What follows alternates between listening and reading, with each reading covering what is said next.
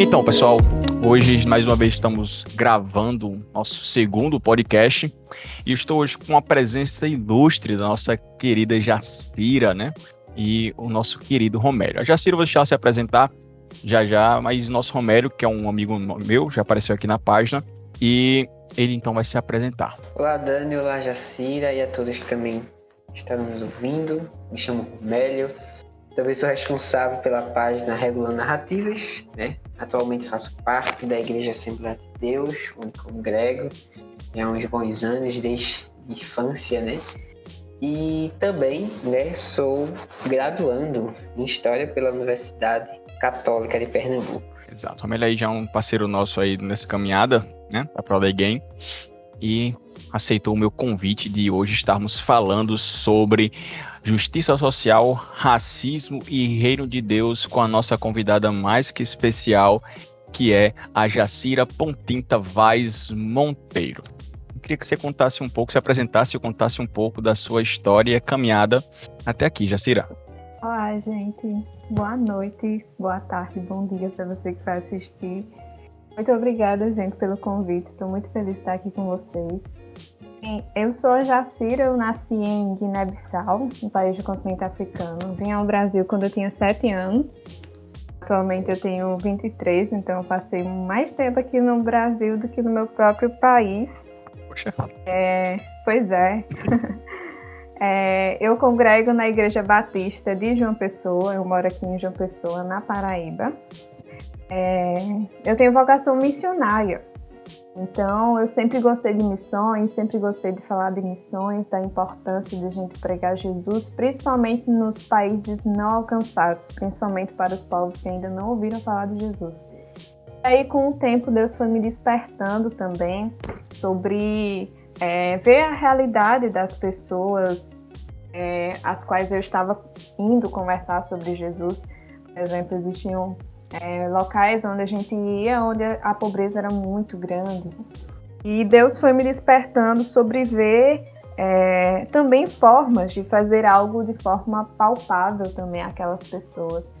Enfim, é, observando também no, no, no, meu país, a maioria das pessoas são pretas, né? São negras. Quando eu vim ao Brasil, várias pessoas de várias cores, né? Então isso foi interessante se observar.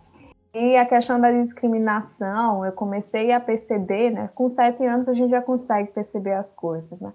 E com o tempo eu fui percebendo, e isso sempre foi ficando na minha mente, né? Mas eu não sabia muito bem como interpretar.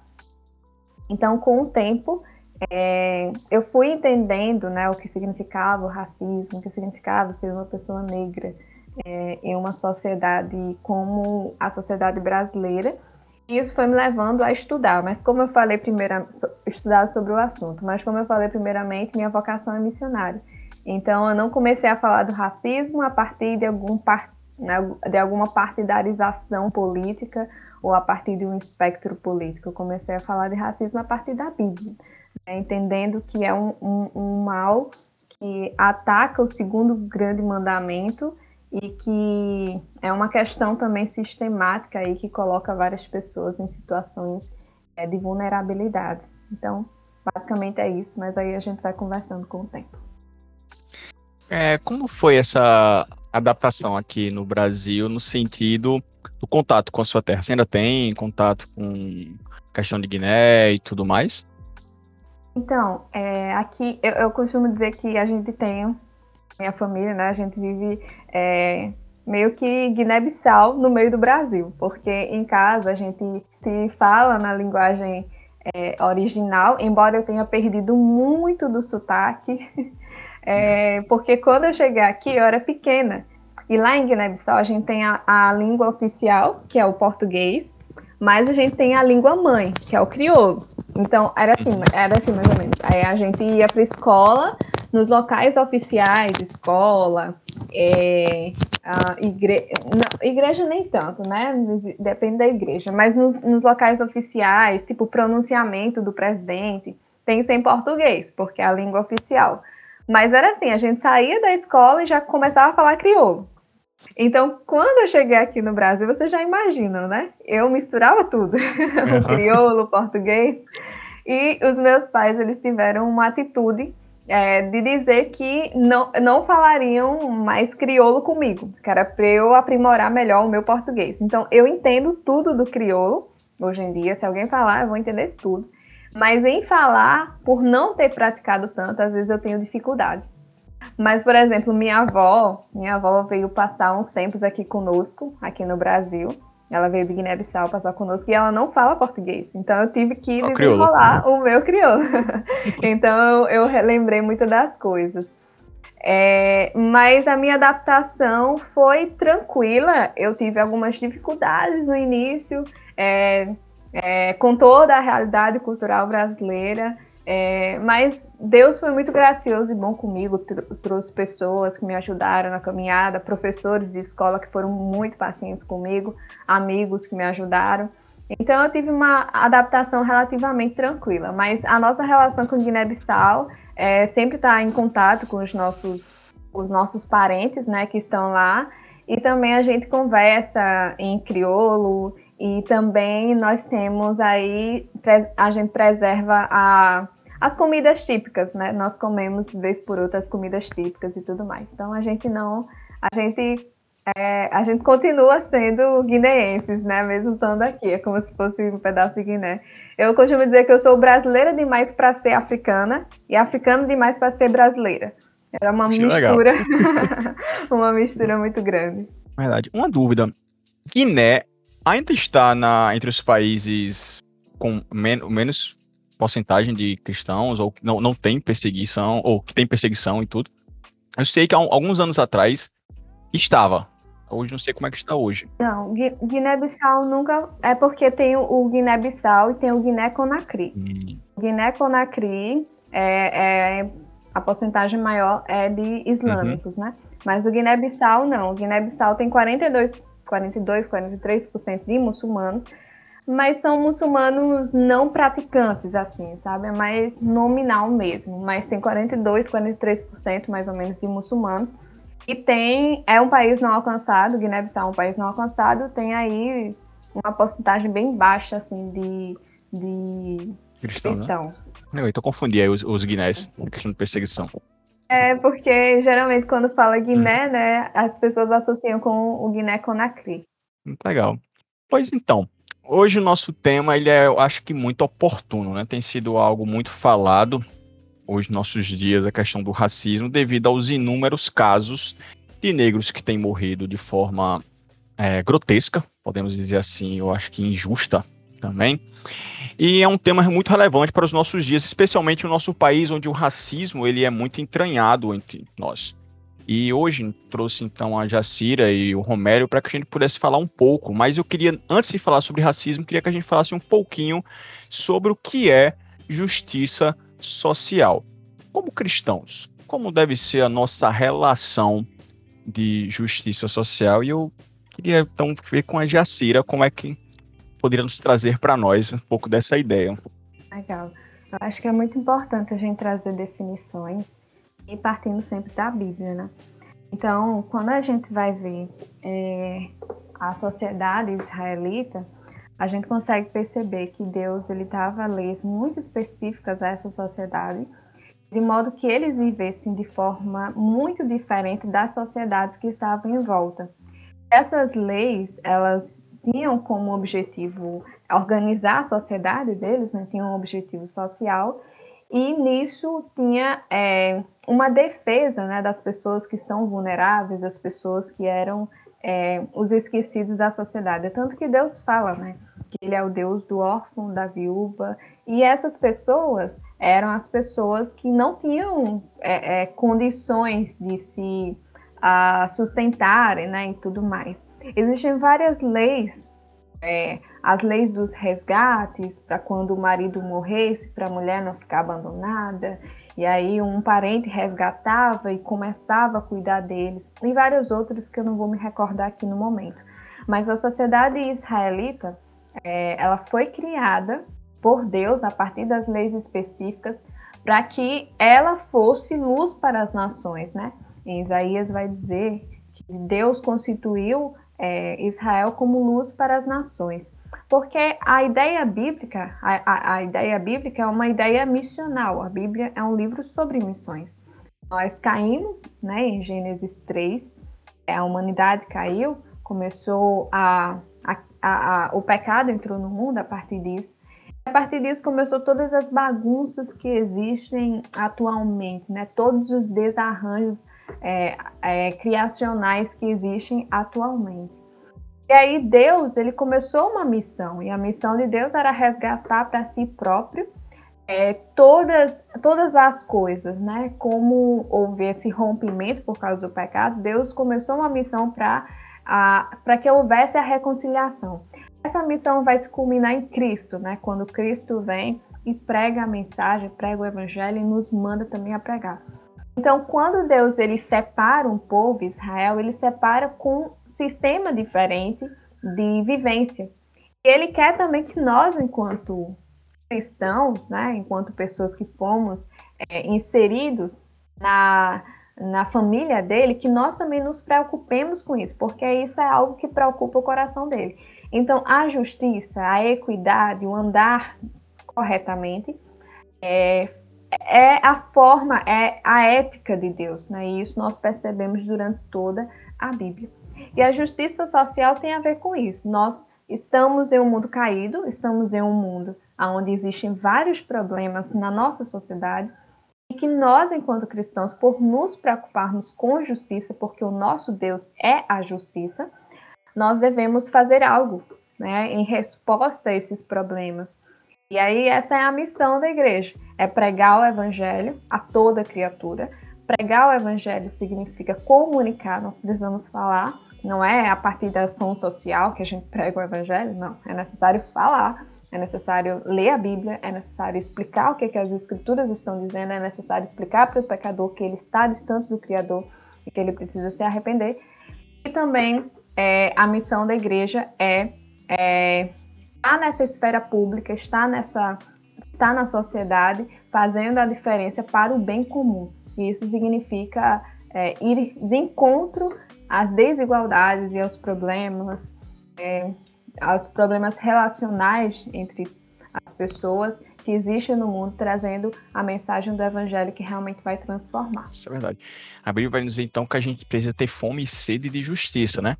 E muitas vezes nós, como cristãos, acab acabamos não entendendo essa fome e sede de justiça como fazendo parte da nossa vida. Como a Jacira tem, disse aí, a gente precisa entender que isso faz parte de quem nós somos. Lutar e clamar por justiça, lutar e clamar contra a, as coisas erradas deste mundo faz parte do nosso papel como cristãos. Então, nós, como cristãos, precisamos entender bem quem somos e o nosso papel de ser luz e sal. Acho bem interessante isso, e aquele livro Racismo e Justiça Social de Timothy Kelly, ele pontua muito essa questão da gente poder lidar com os problemas desse mundo de forma ativa, nós não estamos nesse mundo de passagem, estamos nesse mundo para então fazer transformar este mundo. Estamos aqui então para realmente lutar contra as forças do mal, lutar contra os, as injustiças, contra os problemas sociais que nós encontramos. Nós precisamos realmente ser participantes ativos em meio a tudo isso, né? E é importante lembrar que a nossa base, especialmente no mundo é, ocidental, a nossa é, base de direitos humanos ela é toda cristã. Então, a compreensão de, de direitos Isso. humanos nossa é cristã. Então, muitos grupos e ideologias eles se apegaram àquilo que é base nossa e nós que somos é, os principais autores, podemos dizer assim, dos direitos humanos, nós abrimos mão nós deixamos de lutar por eles, nós deixamos realmente de é, lutar pela importância e a validade dos direitos humanos em meio à sociedade. Acho que é, nós, como cristãos, precisamos ter muito isso em mente. Nós precisamos estar atentos, é, ativos e participantes em meio a esse caos que é o mundo, né? E tendo em vista isso, acho que a gente pontua aqui algo muito importante que o tratar o próximo como imagem de Deus seria aí algo fundamental, é um, uma, a base central do direito humano, dos direitos humanos. É interessante que mesmo após aí o racionalismo ainda houve essa luta para tentar tirar o, a religião cristã do centro, mas a base da imagem de Deus no homem é toda a base de nós colocarmos então o ser humano como alguém que tem direitos, deveres, alguém que merece respeito, merece ser feliz, merece aquilo que é básico à natureza humana. E acho que isso é fundamental. E a gente pode então pegar um pouco dessa antropologia bíblica para entendermos a necessidade de nós lutarmos por justiça. Se nós entendemos que o ser humano ele é imagem de Deus, então todo ser humano ela tem todo ser humano tem valor. Acho que a Jacira até falou um pouco de sua cartilha, eu acho que é muito importante essa compreensão, essa, essa visão para nós termos esse bom relacionamento entre justiça e cristianismo.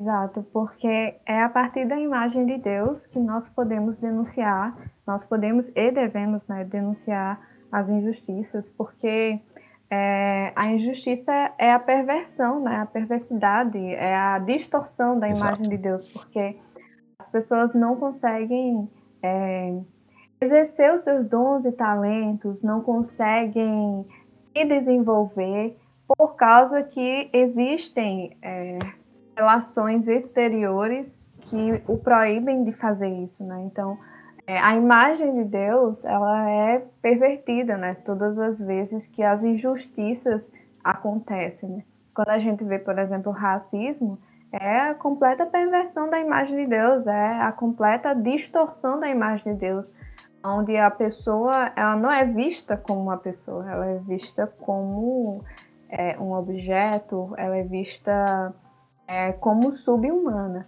Então, quando isso acontece, nós temos um problema, nós temos um problema bíblico, nós temos um problema que o Criador ele não fez a gente para viver dessa forma. Deus, o Criador, Deus, ele não fez as relações, né?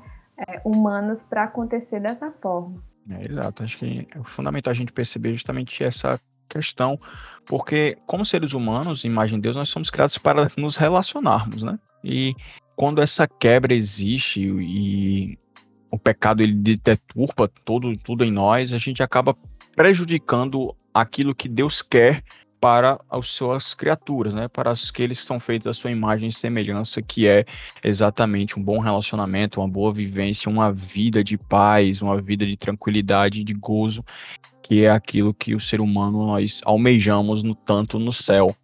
O pecado é quem tem tirado isso em meio a nós, né? E Romélio quer falar alguma coisa? Queria só fazer um comentário, amigo, justamente nisso que vocês vem falando acerca de justiça, porque é preciso que a gente entenda, e como a Jacira falou muito bem acerca dessa questão, de que isso faz parte da natureza divina. Então, a gente, justamente por esse anseio de justiça até, e acaba buscando a justiça em questões de polos ou partidários e tudo mais, que de certa forma é, refletem também a glória de Deus, ou seja, a graça comum, né?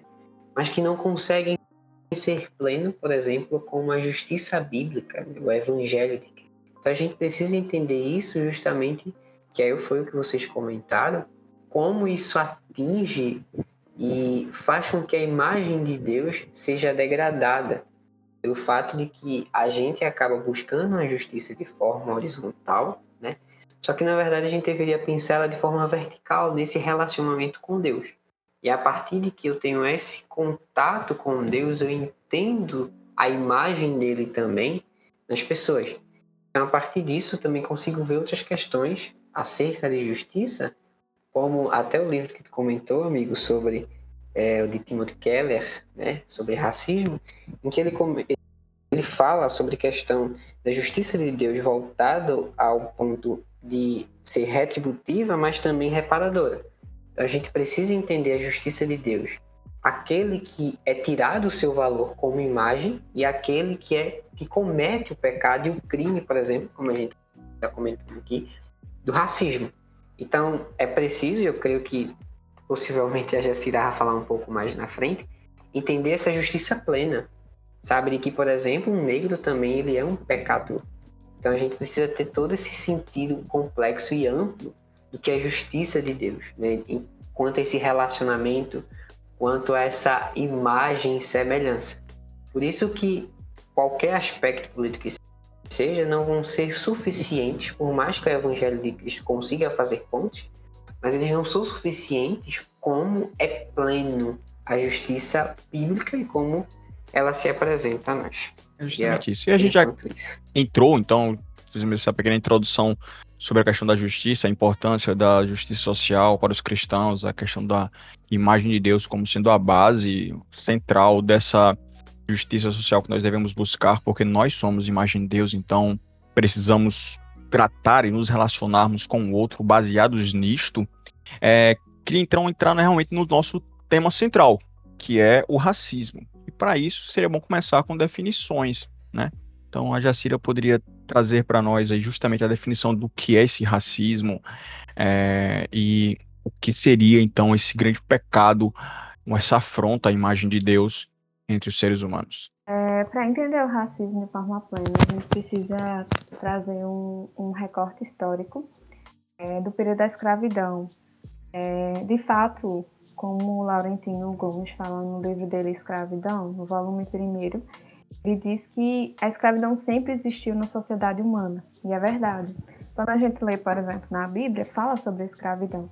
Agora, a grande diferença é, fala, fala sobre algumas pessoas que estavam escravas né, naquela sociedade. Agora, a grande diferença é que é, no século, é, no período da escravidão é, europeia, o que aconteceu foi que, pela primeira vez né, em toda a história da escravidão, a escravidão foi associada a uma raça. É, a escravidão foi associada a uma etnia. Exato. Então, pela primeira vez na vida, é, a escravidão já acontecia, é verdade. Algumas pessoas, eu estou repetindo isso porque algumas pessoas invalidam né, a questão do racismo atualmente porque dizem que a escravidão sempre aconteceu.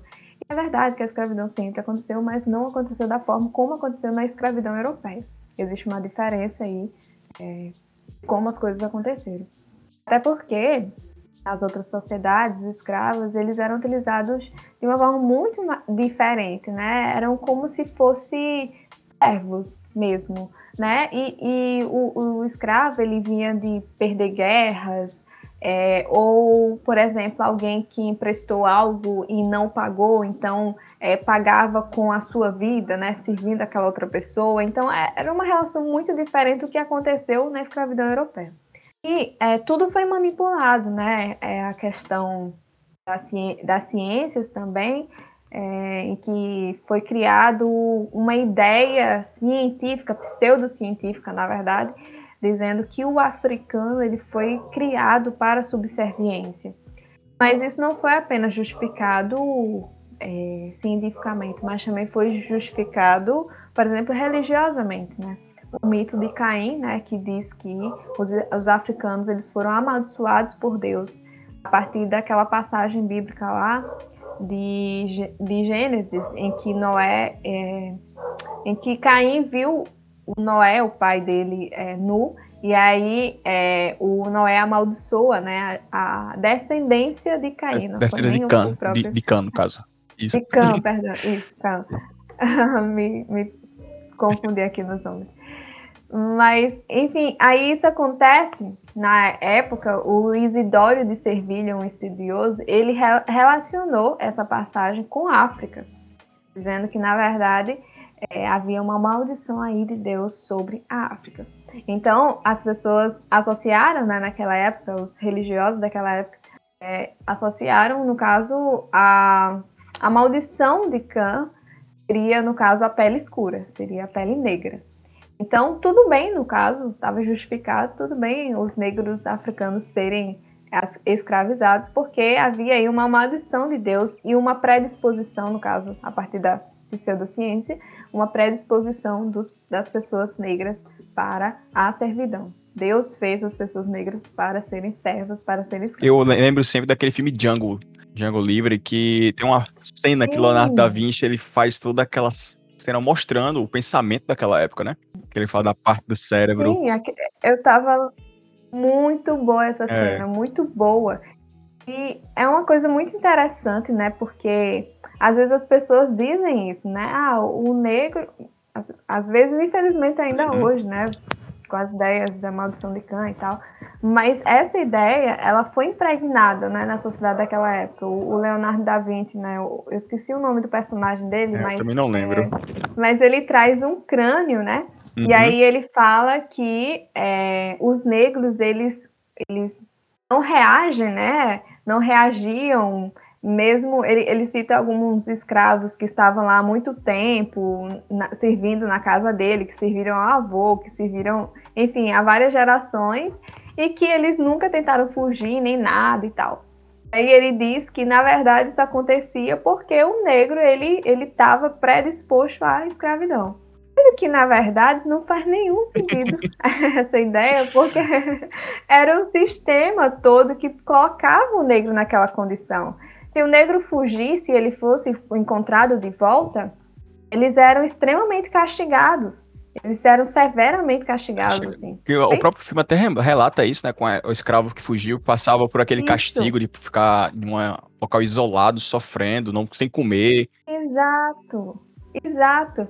E, e, e a, fora que, quando havia distribuição, por exemplo, eles tentavam isso no caso quando havia venda, né, do tráfico de escravos, eles tentavam separar as famílias para justamente não ter contato um com o outro, uhum. para formar as questões de fuga e assim se ajudarem, é, enfim. Então assim existia um sistema escravagista que estava vigente, né? E mesmo se o escravo fugisse, se alguém visse que ele era escravo, podia denunciar, enfim. Então, é, existia uma condição que colocava o escravo naquele canto. Não é que o escravo não queria fugir. Prova disso é que tiveram vários escravos que fugiram, vários escravos que, prefer, que preferiram é, morrer, na verdade, no trânsito da, da África até aqui, que se suicidaram, inclusive, porque eles preferiam morrer do que é, serem escravos. Então, não é que os escravos tinham predisposição para a escravidão, mas é que existia esse sistema escravagista que estava vigente no mundo todo. Eu acho isso muito importante quanto a, a compreender todo esse sistema da escravidão, principalmente quando a gente fala de Brasil, porque é, o Brasil foi um país, é um país né, que na sua história a escravidão durou um período de 350 anos. Então, assim, isso tem a ver com questões políticas, econômicas, que aí é um problema que eu vejo muito hoje, e isso até em pessoas que divulgam conteúdo, né, isso é até preocupante também, como há um esvaziamento, por exemplo, dos conceitos quanto à escravidão, quanto ao racismo, e não entende toda uma complexidade que tem quanto à questão estrutural do sistema em relação ao racismo. Né? E aí, por exemplo, nessa situação de esvaziamento, há quem diga, por exemplo, compartilha conteúdo eu já vi, dizendo que esse período da escravidão foi uma chaga, um problema mínimo, sabe assim, tentando esvaziar para que as narrativas de hoje, né, com interesses também políticos e econômicos, é, não sejam tão impactadas. Mas a gente precisa entender que a nossa história tem essa construção racista no sistema, sabe? Que é, quando a gente fala da abolição da, da escravidão, o Brasil foi o último. Então, é, o pessoal né, que acabava escravizando os negros, é, no Brasil, no caso, quando eles viram que demais países aqui no continente estavam abolindo a escravidão, fizeram de toda uma forma para que aqui no Brasil se perdurasse um pouco mais e eles conseguissem é, retardar a abolição com esses interesses. Então a gente precisa, quando falar de racismo, eu acho muito importante, como vocês comentam, entender toda essa ligação de que o racismo está voltado à política, uma economia e que se estrutura na sociedade. Então a gente vê com certeza também questões individuais. Eu acho que o, o Silva Almeida ele fala muito bem nisso no seu livro sobre um pensar individual, sobre um pensar institucional e também estrutural do racismo. Então a gente precisa tomar todo esse cuidado entender essa complexidade para que, justamente como vocês vem falando, não haja é, esse esvaziamento de conceitos como da escravidão e racismo e a gente entenda, com, entenda né, como isso faz parte desse passado e presente. Né? Essa relação que há entre esse passado e esse presente é o passado que não quer passar, digamos assim, é, em que há uma persistência do racismo. Por isso que é problemático, por exemplo, quando a gente vê pessoas com cargos políticos dizer que não há um racismo no Brasil. Né? Isso é, é preocupante e, e bem problemático o impacto que isso pode ter na sociedade. E tudo isso que vocês estão trazendo a questão histórica do racismo, porque quando houve a abolição no Brasil, como o próprio Romero está dizendo aí, não foi uma questão é, de conscientização, não foi uma questão de mudança social, não foi uma questão de uma mudança na cultura, foi uma questão de, de imposição econômica. Né? Houve uma mudança na economia da época e Perfeito. era mais viável economicamente que os escravos eles fossem independentes e que recebessem dinheiro para gastar, do que realmente houver uma, uma conscientização de que aquilo estava errado, de que as pessoas então não podem ser é, escravas e tudo mais, para haver essa mudança na, na mentalidade e na cultura. Foi apenas uma questão econômica e que gerou tantas mazelas. Nós podemos perceber que as favelas elas surgem a partir desse escanteamento do negro, porque Perfeito. saíram da, da casa grande e não tinham para onde ir.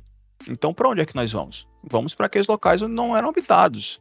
E as favelas elas surgem exatamente dessas, dessa má construção da sociedade pós-abolição. E isso é interessante, Dani, só um comentário, porque é justamente como a gente vê a importância de uma reparação histórica quanto aos negros. Porque os negros passam esse período todo, né, mais de três séculos sendo escravizados, e aí, após essa abolição, qual a assistência que há aos negros? Sabe assim, tipo, ah, você tem liberdade, então agora vai ver uhum. sua vida, mas não é bem assim. Isso é muito interessante porque a gente está entrando na república, e aí tem toda essa ideia de república do público, dessa liberdade, mas a gente vê como práticas patrimonialistas, enfim, de mandonismo persistem também na república. Então, justamente também numa construção, nessa ideia república de como essa ideia de modernidade nas cidades também se desenvolve. Então, por exemplo, é, essas pessoas que foram escravizadas e agora ganharam essa liberdade, elas não podem estar nesse, nesse, nessa área mais central das cidades, sabe, que está crescendo a modernidade. Então, elas são deslocadas para a periferia, para as favelas. Então, é importante também entender como toda essa construção voltada aos negros, à escravidão, tem muito a ver também com o que você falou, é política, economia e esse desenvolvimento também da sociedade. Então, ou seja, espaços que são negados, negados aos negros e que não deveriam. É, eu, eu acho que quando a gente fala no sentido bíblico teológico, é, a gente precisa perceber também o racismo como é, um orgulho, um orgulho étnico. Timothy Keller vai trazer o, o racismo como uma idolatria étnico-racial. Então, isso acontece, né? O, o, amor a si, em demasia, que inclusive a nossa sociedade muitas das vezes prega, é, o amor a si em demasia pode levar sim ao desprezo do outro. Então, quando a gente vê esse orgulho étnico-racial, né, é, a pessoa se orgulha tanto de si, tanto do que tem, que começa a desprezar o outro. Aí há uma idolatria que você acha que o, o seu eu deve ser o centrado, é você que deve ser o, o vangloriado, e aí há uma distorção muito grande. Então a gente consegue perceber isso, por exemplo, no caso emblemático de agosto de 2020, né, do motoboy do iFood, que foi que recebeu ataques racistas lá do, é, do morador lá de Valinhos, da, da, do condomínio de Valinhos, em São Paulo. E aí, é, o que aconteceu foi que o morador, ele disse, ah, o que você está querendo é, é isso aqui, apontando para a pele dele, falando da, da cor dele, né? Hum. Curioso que o entregador nem era tão escuro assim, mas é, para vocês verem né, como é que as coisas acontecem, né? Mas ele estava totalmente, a gente olhando no, no, sentido bíblico teológico, ele estava totalmente orgulhoso de si. Ele repetia várias vezes: "Não, o que você quer é a minha cor". E ele apontava para a cor dele. E assim, é uma coisa até espantosa, né, da gente olhar e, e perceber que coisas como essas acontecem até os dias atuais é muito louco ver o racismo dessa forma tão escancarada, né? É, mas é isso que acontece. A pessoa está tão cheia de si, está tão orgulhosa de si, de sua, de sua cor, da sua etnia, de sua raça, que despreza o outro. Então, no sentido teológico, é mais ou menos isso. É, é interessante.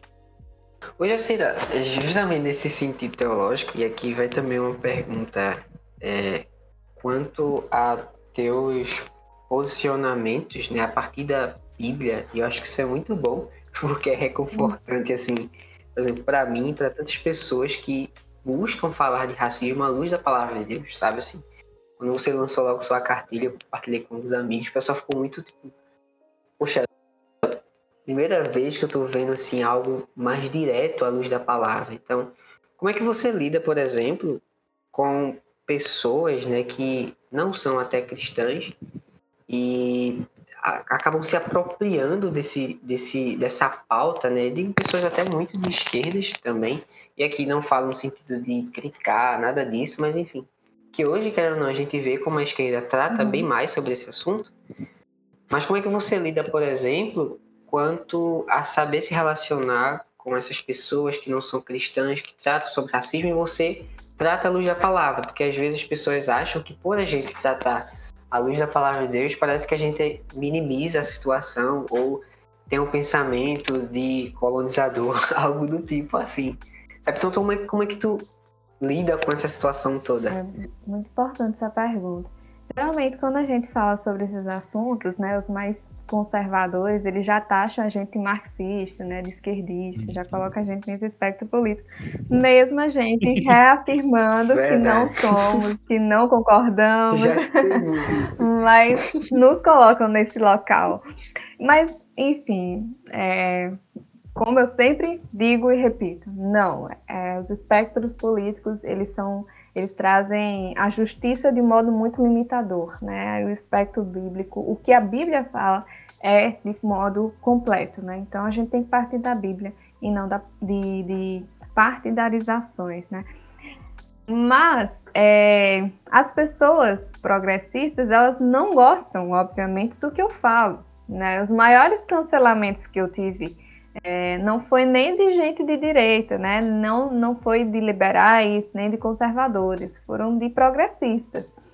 Por exemplo, quando eu me opus, eu, eu escrevi sobre ser contra a expressão fogo nos racistas, mostrando a questão é, ética e moral de como isso é ruim.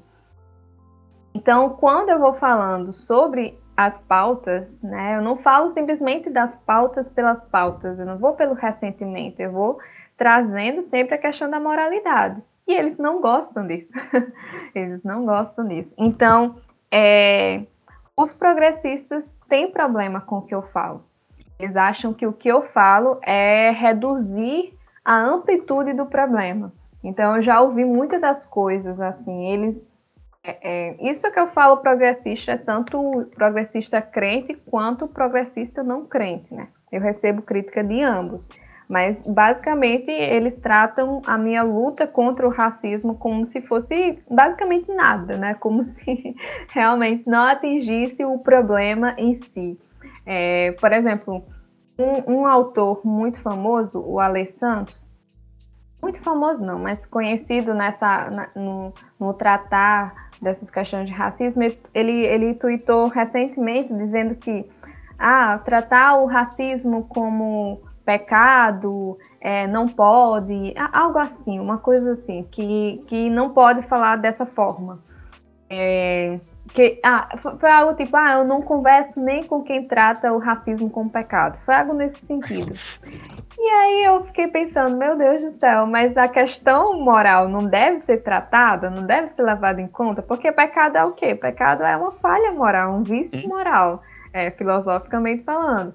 Então, enfim, aí eu confrontei ele, né? Eu, eu retuitei, mostrei que aquilo era, era uma intolerância religiosa, né? Porque ele estava falando dos cristãos, né? Uhum. Especificamente. E, enfim, é, ele disse que não concordava, não sei o quê. Mas quando se fala a partir dessa questão moral, trazer essa questão moral, trazer a Bíblia para a conversa, nossa, eles não gostam, né? Então, eu apanho de ambos os lados, dos conservadores que vão achar que eu sou marxista e dos progressistas que vão achar que eu estou reduzindo a questão. Mas o que importa é agradar a Deus e não os homens, né? Então a gente prossegue. Isso é, é muito interessante, Jacira, porque por um lado a gente vê o, o quão a igreja tem as dificuldades para lidar com o racismo. Eu acho que, acho que não sei se foi esse Twitter, se foi outro, mas é, que eu vi alguém comentando, por exemplo, assim, não, trate só do evangelho, sabe? Como se, tipo, falar de racismo não estivesse relacionado ao evangelho E, e isso é problemático, porque quando a gente fala sobre questões, por exemplo, da pornografia, de adultério tantos outros problemas que rodeiam, nos rodeiam, né? Parece que a gente para, sabe, quando fala racismo. Racismo ele não se enquadra como um pecado. E do outro lado a gente vê um problema que isso é fundamental tratar sobre essa questão da moral, porque é, é, é muito triste, assim, problemático quando as pessoas falam fogo no racismo. Porque quando a gente olha a luz da palavra de Deus, a gente vê a justiça sendo feita na correção, ou seja, daquele que está cometendo pecado, mas na valorização daquele que está sendo, digamos, oprimido. Mas aquele que está cometendo pecado, justamente por essa ideia moral, isso não quer dizer que ele deve ser queimado, mas também ele é um ser humano, sabe? Então ele precisa ser restaurado e como a gente crê pelo evangelho do Senhor Jesus, que aí sim, de forma plena, ele consegue entender todas as questões voltadas à justiça. É, é, certo, a gente sempre volta para a questão da imagem de Deus aí como sendo a principal base para compreender, né? Não dá para nós, como cristãos, fugirmos disso. E só um, um, comentário: a Jacira falou no início, então, que ela é brasileira demais para ser africana e africana demais para ser brasileira. Também a gente pode dizer agora: a Jacira é progressista demais para ser conservadora e, e, digamos, bíblica demais para ser progressista, né? Nunca é não acho um grupo para ser seu. muito bom, muito bom. É. Muito bom. A gente pode, então, só fazer um comentário dessa questão do racismo, é trazer como a igreja também ela acaba sendo um, uma instituição que também deu vazão ao, ao racismo na, é, na história, né? Nós temos aí um, o maior ícone do, disso, que é o Martin Luther King, que ele luta contra o racismo ali no sul dos Estados Unidos, como pastor batista, né, que símbolo do, da luta contra o racismo. E é interessante que a acusação de, de King não se limitou apenas àqueles que não são cristãos, mas também à própria igreja. Muitas igrejas uhum. ali no sul, elas foram racistas, né? A gente pode perceber isso. Eu acho que eu acho lindo, não lembro qual foi qual, qual carta foi que ele mandou, que ele ao falar sobre essa questão com os pastores da igreja, ele não diz, olha, eu não quero que vocês me apoiem. Eu quero apenas uma coisa, que vocês sigam aquilo que vocês pregam. Apenas isso. Que é justamente a ideia da imagem de Deus, que ele fala, falei sobre a questão da pregação, de que nós pregamos a Bíblia, ser a imagem de Deus, então ele fala e diz, olha, não quero que vocês me apoiem, só quero que vocês sigam aquilo que vocês pregam, que é as escrituras. É interessante que o Martin Luther King, ele vai lutar contra o racismo a partir da doutrina do Imago Dei. Uhum. Ele cita isso em várias pregações. E é muito interessante isso. E é claro que existiram cristãos né, que lutaram é, contra o racismo ao longo das épocas. O Martin Luther King, por exemplo, é um. É, quando a gente vai falar sobre a escravidão, também a igreja esteve envolvida com a escravidão, uhum. né? Quando os escravos chegavam, tinham os escravos específicos que eram retirados e, e, dados para servirem nas igrejas, né? para servirem aos padres, para ser escravos dos padres. É, na igreja católica, nas mais antigas, à frente da igreja tem um, uma varandinha, uma varandinha bem pequenininha. Das mais antigas tem, das mais recentes não tem, mas as mais antigas tem. E nessa varanda era o local que antigamente eram colocados os escravos. Os escravos não podiam entrar, os escravizados, né? Eles não podiam entrar dentro da igreja, eles não podiam ouvir, porque tinha essa ideia de que eles eram animais, né? Que eles eram mercadorias. Inclusive, eu estou fazendo o meu TCC na contabilidade da, da do período da escravidão, que é para entender, né? Tenho tentado entender tenho entendido, como é que havia essa contabilização mesmo, de olhar para os escravos como se eles fossem mercadoria. Hum. Eles eram contabilizados, aquela coisa toda. Como se faz com a empresa hoje em dia, né? Então, como se faz com os produtos das empresas hoje em dia. Então, é, vários desses cristãos que lutaram né, contra a escravidão, é, e também o, o, o, alguns cristãos que lutaram contra a segregação, é, realmente existem alguns personagens, mas a gente precisa se lembrar que essas pessoas elas eram a, a exceção da sua época e não a regra. Exato. Martin Luther King ele foi chamado de comunista também, uhum. desde aquela época já existia isso. ele foi chamado de comunista e, enfim, a gente consegue perceber que essas pessoas, né, historicamente falando, nas igrejas que tentaram lutar contra esses problemas sociais é, foram criticados, foram rechaçados e tudo mais. Então não é um problema de hoje, né? Não é o que acontece conosco hoje ao falar sobre esse problema, ser chamado de comunista e marxista, mas na verdade é um problema histórico que já vem acontecendo desde há muito tempo.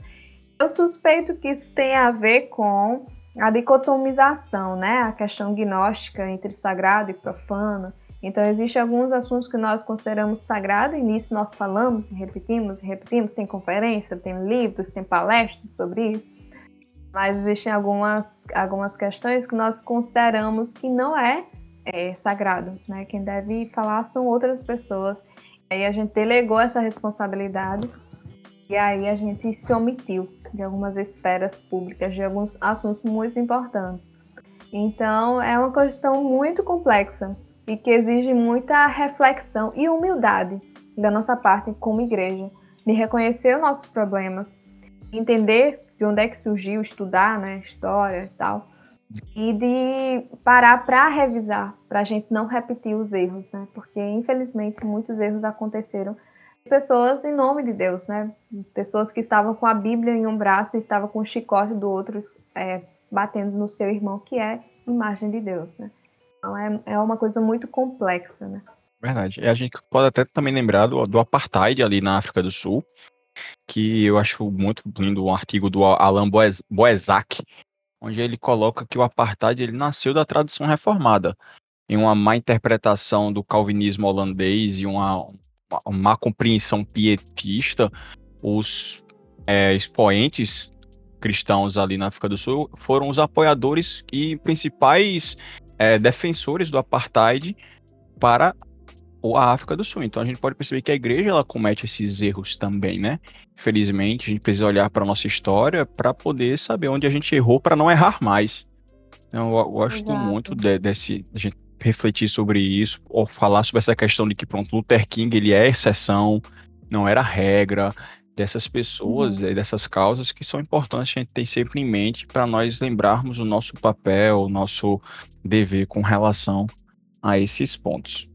A Ku Klux Klan, né? Ku, Ku, eu sempre erro esse nome, KKK. É. Dos Estados Unidos também, também, né? Vários deles faziam aquilo em nome de Deus, né? Eles usavam até o crucifixo, né? Aquela coisa toda. Tem, tem fotos, inclusive, registros fotográficos deles na igreja recebendo a bênção. Muito medonho de se pensar, muito medonho mesmo, muito louco é, que muitas das coisas que aconteceram foram realmente em nome de Deus. É, dizem que é o Deus Jeová, mas nós sabemos que não é o Deus Jeová. Pois é. é qualquer Deus Ou mesmo, o Deus bíblico. Exatamente. É, muito interessante, porque como igreja, uma, quando a igreja silenciou, acho que uma, a fala de Jacira aí agora há pouco, ela disse que a igreja deixou de tratar isso como algo sagrado e ela se silenciou, outras pessoas vão tomar lugar. Outras pessoas vão falar por nós, outras pessoas vão então dizer como deve ser feito, só que elas não vão dizer à luz das escrituras. Elas não vão usar a Bíblia como parâmetro moral, ético, social, religioso. Não. Então, as ideologias, então, acho que o David Coyes, aqui no seu livro Visões e Ilusões eh, Políticas, ele vai falar muito sobre isso. Quando a igreja se cala, outras pessoas vão falar. E elas nunca falarão como a gente fala, com a questão da, das escrituras sendo a fonte que guia. Então a, a, igreja, ela ao silenciar, ela está a serviço do pecado, ela está a serviço da injustiça, ela está a serviço do racismo. Quando a igreja permite, então, que esses assuntos não entrem nas suas quatro paredes, não se fale sobre, não se combata, nós estamos trabalhando em prol da continuidade do problema. Estamos tendo Exato. exatamente pessoas que não auxiliam, muito pelo contrário, atrapalham a luta contra esse pecado. Então, para a gente caminhar já para o fim, né? Pegar o nosso último ponto aqui. Acho que a gente já falou muito sobre a questão dos problemas, do que é e tudo mais. Acho que é importante nós falarmos sobre a questão da purificação da imagem de Deus. A gente falou aqui que como o racismo é um problema de uma deformação da imagem de Deus, de, uma, de um pecado, justamente por essa nossa não exerção da imagem de Deus de forma correta.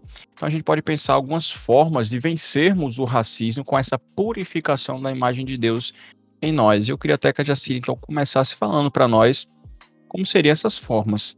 É, antes de citar a, as formas, eu queria falar sobre uma mensagem que eu recebi hoje no Instagram de uma irmã. Ela disse que ela mora é, em Vitória, Peraí, deixa eu até olhar aqui para confirmar. Porque essa, essa. Eu até não respondi ela ainda, eu estou pensativa sobre isso, porque eu fiquei muito chocada. Em Goiás, é, ela mora em Goiás. E aí ela disse que uma criança, uma criança de, de seis anos, é, que é crente, né? Eles vão para a igreja e tudo mais. A criança disse que não quer ir para a igreja porque ela é branca, essa criança ela é branca, e ela não, não quer ver cri outras crianças que eram mais escuras que ela. Meu Deus. Ela, pois é, eu, eu tô chocada até agora, né, recebendo essa mensagem. E, obviamente, deve existir uma, uma questão familiar, né, é, para a criança estar tá reproduzindo isso, ou então ela aprendeu em algum canto. Em algum canto ela aprendeu. É. é, é, é muito louco perceber isso. E uma das, uma das dicas que eu dou né, no meu guia para o combate ao racismo é justamente é, promover, né, falar da etn, reconhecer a etnicidade da Bíblia. Porque é, a leitura bíblica é muito é, esbranquiçada, né? Como se a, a gente lê a Bíblia como se todo mundo da Bíblia fosse branco. Exato. Porque é por causa dos, dos filmes, né, e tal, que representa até Jesus como branco, Jesus não, não é judeu, né? Jesus se torna um branco europeu de cabelo liso. E na verdade não, não é assim, né? Não, não foi assim que aconteceu. Então as pessoas veem a Bíblia muito branca. E tem dificuldade realmente de lidar, uma criança pode acabar tendo dificuldade morando em um, um, local onde a maioria das pessoas são brancas, ao ver uma outra pessoa não, não branca, se o pai não tiver ensinado, explicado, pode realmente ter essas atitudes, né? E é muito complicado isso, né? Então, é, explicar para as crianças, mostrar como as pessoas eram diferentes. É, por exemplo, na história de Moisés, Moisés ao pegar uma, ao ter, ao, ao pegar para si uma esposa etíope em que é, seus irmãos Arão e Midian têm um, um, preconceito racial aí, são coisas que ensinando para as crianças a gente já pode explicar, olha, isso aqui é feio. Deus ele ele ele castigou a Miriam, deu lepra para ele, mostrando aí que Deus não concorda com isso. Então são coisas que as pessoas vão vendo, poxa, a etíope, ela era negra, né? Uhum. Tá ali na Bíblia. Moisés, ele não era branco europeu, mas também não era, por exemplo, etíope. Então, mostrando essa variedade de cores, mostrando a cor de Cristo realmente, né? Um judeu. Jesus, eu não sei se Jesus era negro, né? É, mas assim, o que a gente sabe é que ele era um judeu. Judeu, a cor também não é branca, não é um branco europeu. Ele devia ser aí um meio que um pardo, um pardo um pouco mais escurecido, mais ou menos da cor das pessoas que estão aí na região, é, mais ou menos da cor do, dos muçulmanos, né? Daquela, da, de uma cor um pouco parda, um pouco mais escura, escurazinha. Eu não sei explicar, mas é, é, é, eu também acho complicado quando as pessoas dizem, ah, Jesus era negro, né? É, enfim. Mas Jesus era um judeu, ele precisa ser representado como um judeu, né? não como um europeu. Essas coisas são parece bobeira, né? Pode parecer bobeira, mas não é. Porque a partir do momento que a gente reconhece a etnicidade da Bíblia, a gente consegue ver a variedade e a multiforme graça de Deus e a graça criativa de Deus na criação dele e também na igreja dele e também nas pessoas que ele chamou. Exato. Sabe? Porque é, é bem complexo, né? Como o racismo, ele muitas das vezes ele é sutil. E é em coisas como essas, né, que vai pregando que não, na verdade existe entre aspas uma supremacia branca e que os brancos estão em melhor posição, são queridos de Deus e etc. Então, isso é muito importante. A outra coisa é primeiro conhecer o que é o racismo. Muitas das pessoas não sabem o que é o racismo. É, e isso eu falo no sentido histórico mesmo, de entender a escravidão, entender como se deu, e não entender a escravidão do modo como se fala nas escolas, né? É, o que eu aprendi, o que eu sei hoje, não, não foi com o que eu aprendi na escola, né? Já que eu estudei aqui no Brasil, não foi com o que eu estudei na escola, foi com o que eu estudei fora da escola, foi com o que eu estudei sozinha. Porque na escola fala de modo muito geral, não explica é, de modo detalhado como as coisas aconteceram. E é preciso entender de modo mais específico como que aconteceu para a gente entender como é que se dá é, os resquícios ainda da escravidão ainda na nossa sociedade. Então é um processo longo, é uma questão muito profunda. E as pessoas não conseguem entender o racismo porque não estudam o racismo, infelizmente. Isso acontece muito. Às vezes é só, só um, um comentário que é interessante isso, porque a gente na escola a gente apenas aprende a informação. Uhum. A escravidão é isso, mas não, não aprende a implicação prática disso. Não aprende as consequências Exato. na cultura, no pensamento, no imaginário, né? É isso. E aí a gente só a gente pensa como se fosse ah, um fato histórico que aconteceu e passou. A gente não consegue conectar né, com os problemas ainda atuais. Uhum. É, e a, a, segunda coisa, depois que aprendeu que é racismo, é extirpar, né? Tirar as atitudes racistas que possam haver é, no, no, seu coração, né? No nosso coração. Porque muitas das vezes a gente nem percebe, mas a gente reproduz né? várias das atitudes. Isso negro com ele mesmo, é, é isso do branco com o negro, isso, enfim, é, é, essa, esse orgulho, essa coisa de você ah, de você querer ser como o outro, por exemplo, eu, eu lembro que eu coloquei no Twitter, né, um, um, há um tempo atrás, sobre quando eu era criança, eu, eu pegava o pregador, pregador de, ah, de estender roupa, hum? eu colocava no, no nariz, com o objetivo de afinar o nariz. Eu achava que isso iria afinar o meu nariz. Então, eu fiz, fiz muito isso também. pois é, várias pessoas disseram isso. E é incrível, né? Que existe um ideal uhum. e a gente quer pegar aquilo. E a gente, às vezes, nem consegue perceber as implicações de como isso é profundo. Então, várias, existem sim, infelizmente, atitudes racistas. A discriminação ao ver uma pessoa preta e a gente já ter todos vários estereótipos na nossa mente. Enfim, é, é necessário é, extirpar né, as atitudes racistas que possam existir, é, as atitudes e pensamentos racistas que possam existir no nosso coração. É, é, esse é o processo de arrependimento, né? um processo de santidade, um processo de, de reconhecer o nosso pecado e é, melhorar. Outra questão é procurar viver em diversidade. Muitas das pessoas vivem com pessoas é, que são iguais, então, é claro que quando você encontrar alguém que vai ser diferente, você vai estranhar. então, é necessário é, viver enquanto você pode. Talvez, sei lá, você vai ouvir, você mora em um local onde a maioria das pessoas são exatamente iguais a você. Mas tem a internet, né? Procure seguir pessoas diferentes, procure sair da sua bolha, né? Isso vai te ajudar a ver a diversidade, ver a graça criativa de Deus e isso vai, vai, vai treinar a sua mente e os seus olhos a, a não discriminar, né? a ter, não ter essa desconfiança é, com as outras pessoas que são diferentes de você. E outra coisa é criar projetos, se você tiver condições, que dê dignidade às pessoas. E eu não estou falando de assistencialismo pelo assistencialismo, mas realmente pro, projetos que ajudem as pessoas, por exemplo, das favelas, a saírem de lá, né, a terem melhores condições de vida, emprego, a, a, enfim. Se você tiver possibilidade de encaminhar isso, de ajudar alguma pessoa, ajude da forma como você puder, é, justamente para eliminar essa, esse mal que não é apenas individual, mas também é sistemático, né?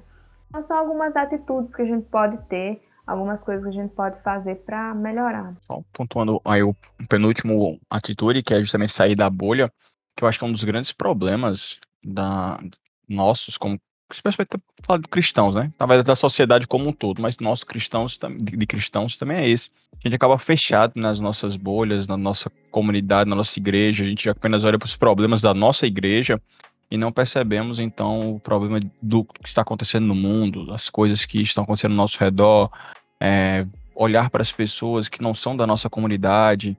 E acho que isso é um, algo que nós precisamos aprender muito. Ainda, ainda falhamos muito como cristãos e como igreja nesse sentido, né? E o último ponto eu acho que é fundamental.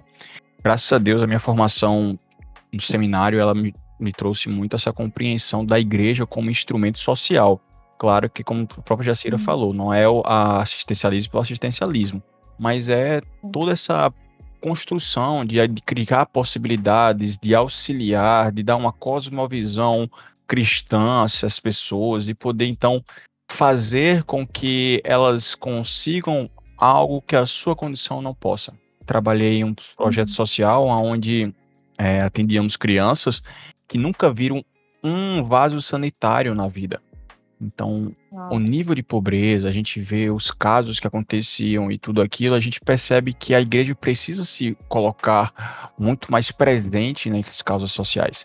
Não lembro qual foi o pastor que fala no Brasil, que ele diz o seguinte: se arrancar-se a nossa igreja da comunidade, do bairro que ela vive, sentiriam falta dela ou nem perceberiam? Acho que isso é muito importante para nós como igreja, né?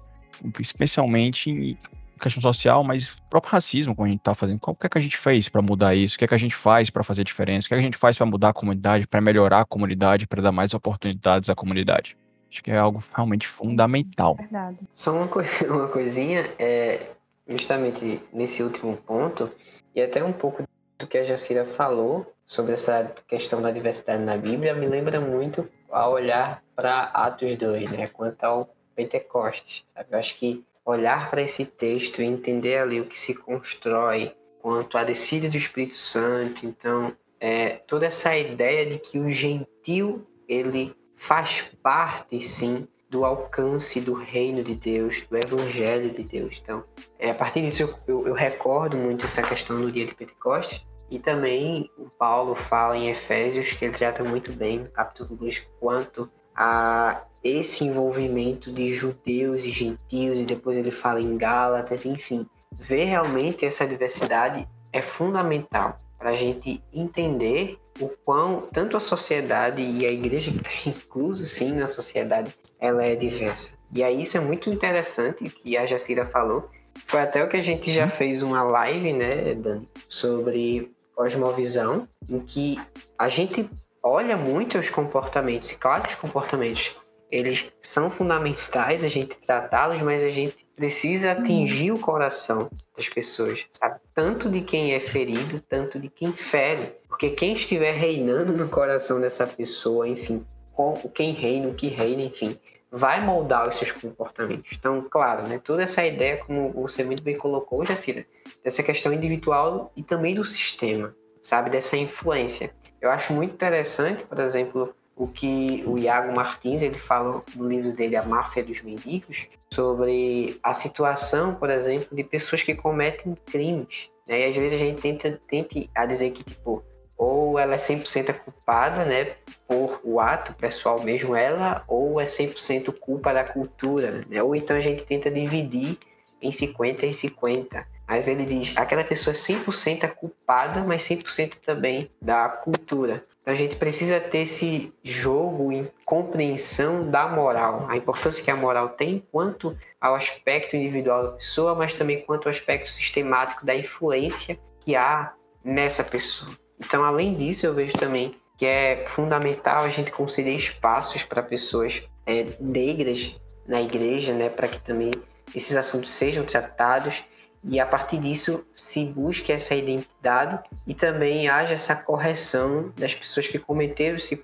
pecado. Então, eu acho que, enfim, esses seriam os meus comentários acerca disso. Então é isso, pessoal. Estamos chegando ao fim de mais um podcast. Antes de terminar, eu queria que a Jacira um pouco falasse dos seus projetos hoje, né? Tá, como a gente disse no início, está escrevendo livro, ela falasse, contasse um pouco sobre suas atividades e projetos na atualidade. Ah, gente, eu estou escrevendo um livro é, porque eu fiz um guia, um guia sobre justiça racial. Esse guia você consegue, se você tiver interesse, você consegue encontrar no meu perfil no Instagram.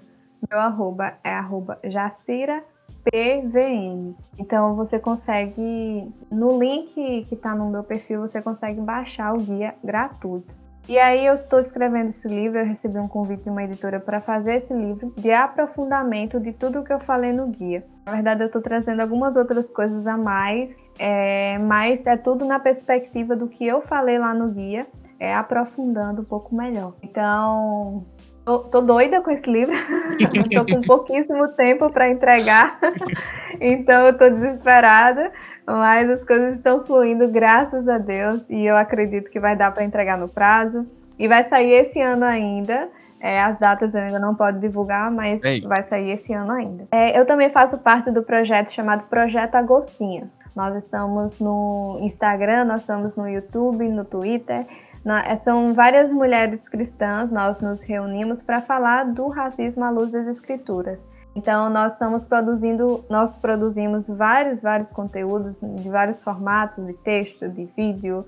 É, podcast ainda não, mas e sabe, né? A gente não começa também esse trabalho. E tem sido uma coisa muito legal, né? A gente faz lives com convidados, pessoas que têm falado sobre essa temática aí, pessoas crentes e pessoas não crentes, porque a gente também quer trazer essa visão, né, do reino. A, a gente entende como uma questão evangelística até, né? De pessoas não cristãs consumindo nosso, nosso conteúdo e assim vendo aí uma perspectiva diferente quem sabe Jesus não possa falar com eles.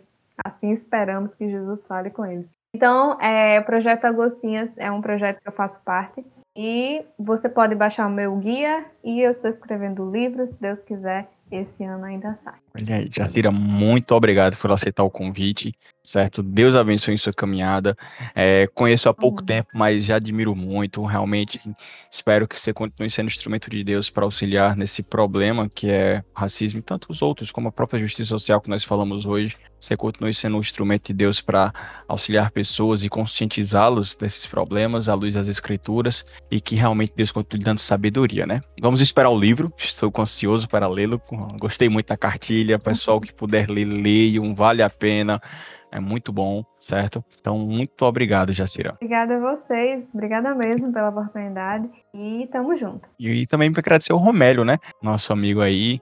Estamos já um tempinho fazendo essa parceria entre ele, a Prolegem e a Regulando Normativas, e eu que com ele também falasse um pouco dos seus projetos aí e da sua página. Meu amigo, primeiramente foi um prazer, obrigado pelo convite.